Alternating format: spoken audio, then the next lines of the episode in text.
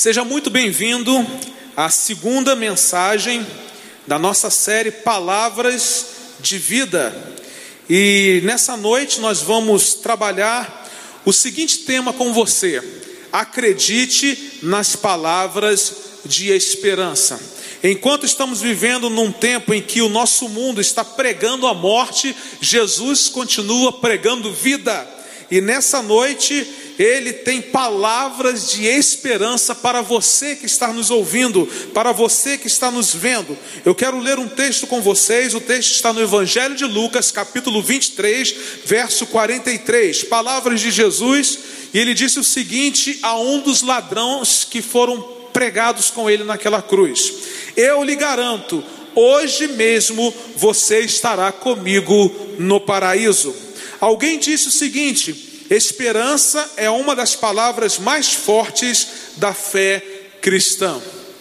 A Bíblia diz que o nosso mundo está perdido em seus pecados, é verdade, mas pela fé em Jesus, você pode ter esperança em sua salvação. Sobre a realidade desse mundo que está sem Jesus, a Bíblia diz o seguinte: vocês estavam mortos em suas transgressões e em seus pecados.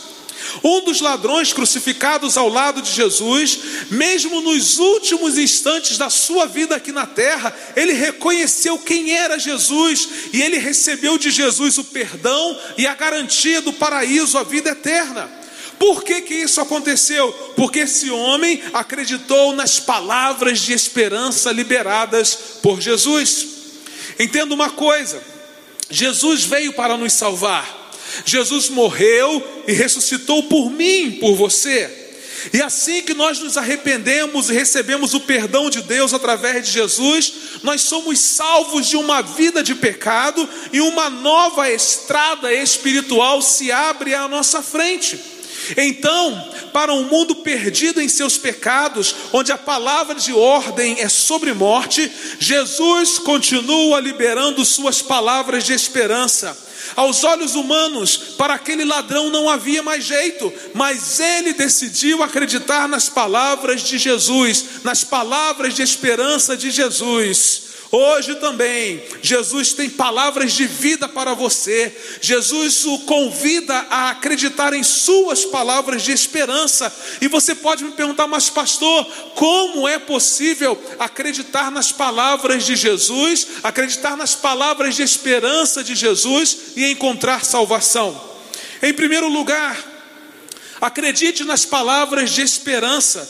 Então, receba com alegria o presente da salvação. Efésios capítulo 2, versos 8 e 9 diz assim: Pois vocês são salvos pela graça, por meio da fé, e isto não vem de vocês, é dom de Deus, é presente de Deus, não por obras para que ninguém se glorie. A salvação é um presente de Deus para a sua vida. Entenda uma coisa: foi Deus quem decidiu salvar você, não foi você quem decidiu ser salvo por Deus. A iniciativa da salvação, a iniciativa da cura, a iniciativa da restauração, a iniciativa do milagre é toda divina. Deus decidiu salvar você, Deus determinou salvar você, a iniciativa é divina. Então a salvação ela é um presente de Deus, é um presente celestial, eterno e gratuito. Nós recebemos esse presente por meio da fé. Não recebemos por aquilo que fazemos, mas recebemos por aquilo que cremos. A graça de Deus é um favor imerecido, uma dádiva proveniente do seu amor. Na verdade, irmãos, meu querido irmão, nós merecíamos a morte, mas Deus decidiu enviar seu único filho para morrer em nosso lugar. A Bíblia diz o seguinte: Deus tornou pecado por nós aquele que não tinha pecado, para que nele nos tornássemos justiça de Deus, segundo aos Coríntios 5, 21. Mas também Paulo escrevendo aos Romanos disse o seguinte: pois o salário do pecado é a morte, mas o presente gratuito de Deus, mas o dom gratuito de Deus é a vida eterna em Cristo Jesus, nosso Senhor. Nessa noite, Deus o convida a não desprezar o presente da salvação que ele lhe oferece em Cristo Jesus. Receba a salvação, receba o amor, receba a graça maravilhosa do Senhor, receba a salvação pela fé mediante a graça, e então, salvo no Senhor, você estará salvo para sempre. Por quê, pastor? Porque a salvação não depende das obras. Preste atenção nas palavras de Jesus. As minhas ovelhas ouvem a minha voz, e eu as conheço, e elas me seguem. Eu lhes dou a vida eterna, e elas jamais perecerão, ninguém as poderão arrancar da minha mão. Acredite, meu querido, nas palavras de esperança, posicione-se em fé e receba o melhor presente de todos nessa noite, a salvação em Cristo Jesus. Eu aprendo com Jesus mais alguma coisa. Acredite nas palavras de esperança, então honre e desenvolva sua nova vida em Jesus Cristo. Primeiro você recebe o presente da salvação, e depois você honra e desenvolve a nova vida que você recebeu em Cristo Jesus. Segundo aos Coríntios, capítulo 5, verso 17, diz assim: Portanto, se alguém está em Cristo, é nova criação. Em algumas traduções diz que se alguém está em Cristo, é nova criatura. As coisas antigas já passaram, eis que surgiram coisas novas. Nessa noite você é convidado então a ser grato e a honrar a nova vida que você recebeu em Jesus.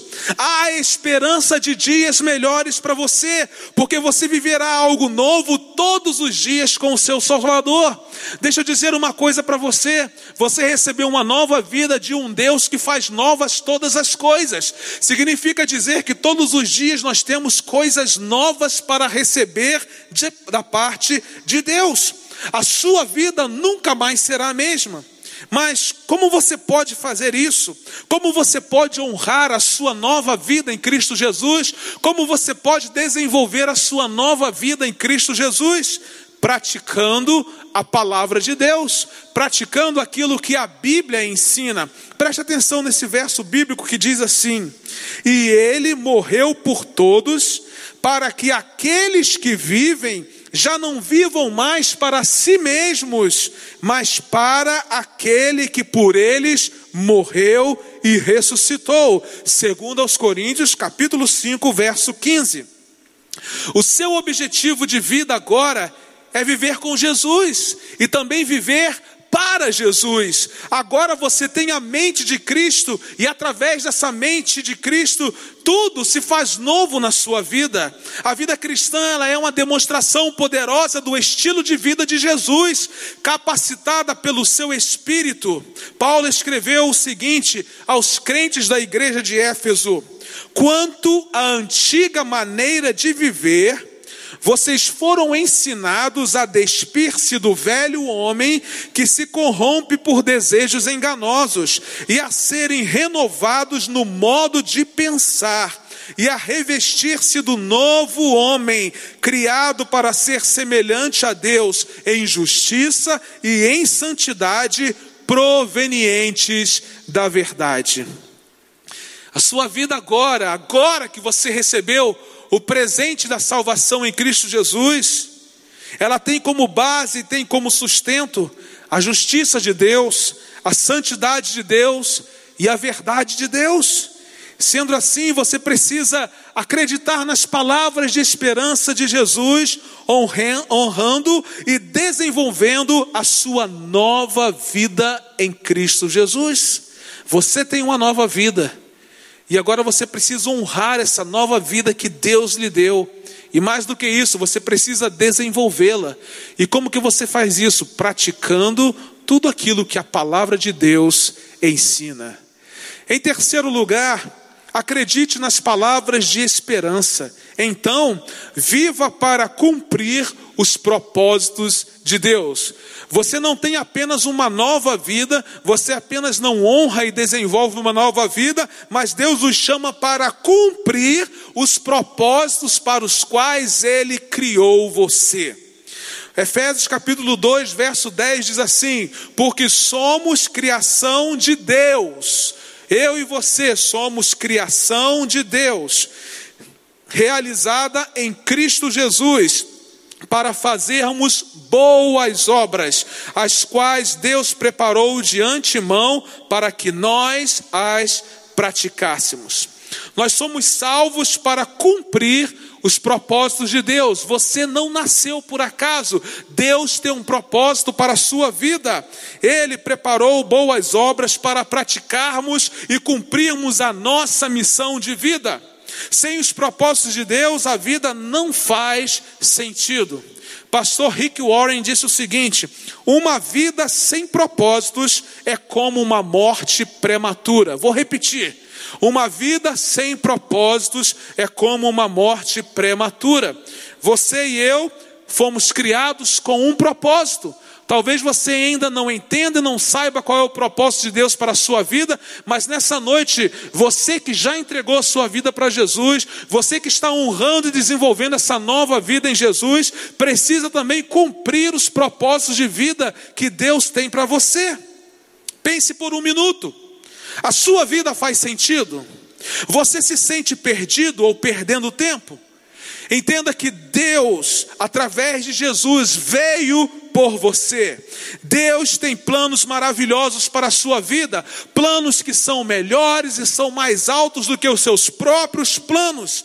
Então, não pare de buscar os propósitos de Deus até que eles sejam claros na sua jornada de vida, porque a Bíblia ensina o seguinte: Deus falando para o seu povo através do profeta Jeremias: Porque sou eu que conheço os planos que tenho para vocês, diz o Senhor, planos de fazê-los prosperar e não de lhe causar dano, plano de dar-lhes esperança e um futuro. Eu quero repetir esse verso para que você guarde isso no seu coração.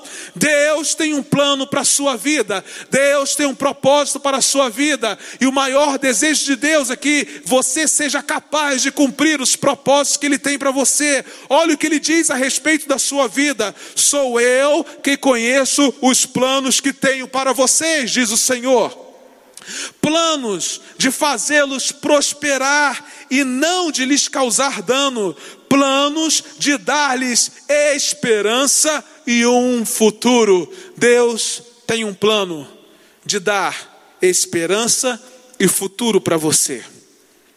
Deus o criou de propósito para os seus propósitos. Você foi criado para adorar a Deus. Você foi criado para ter comunhão com Deus e com as pessoas.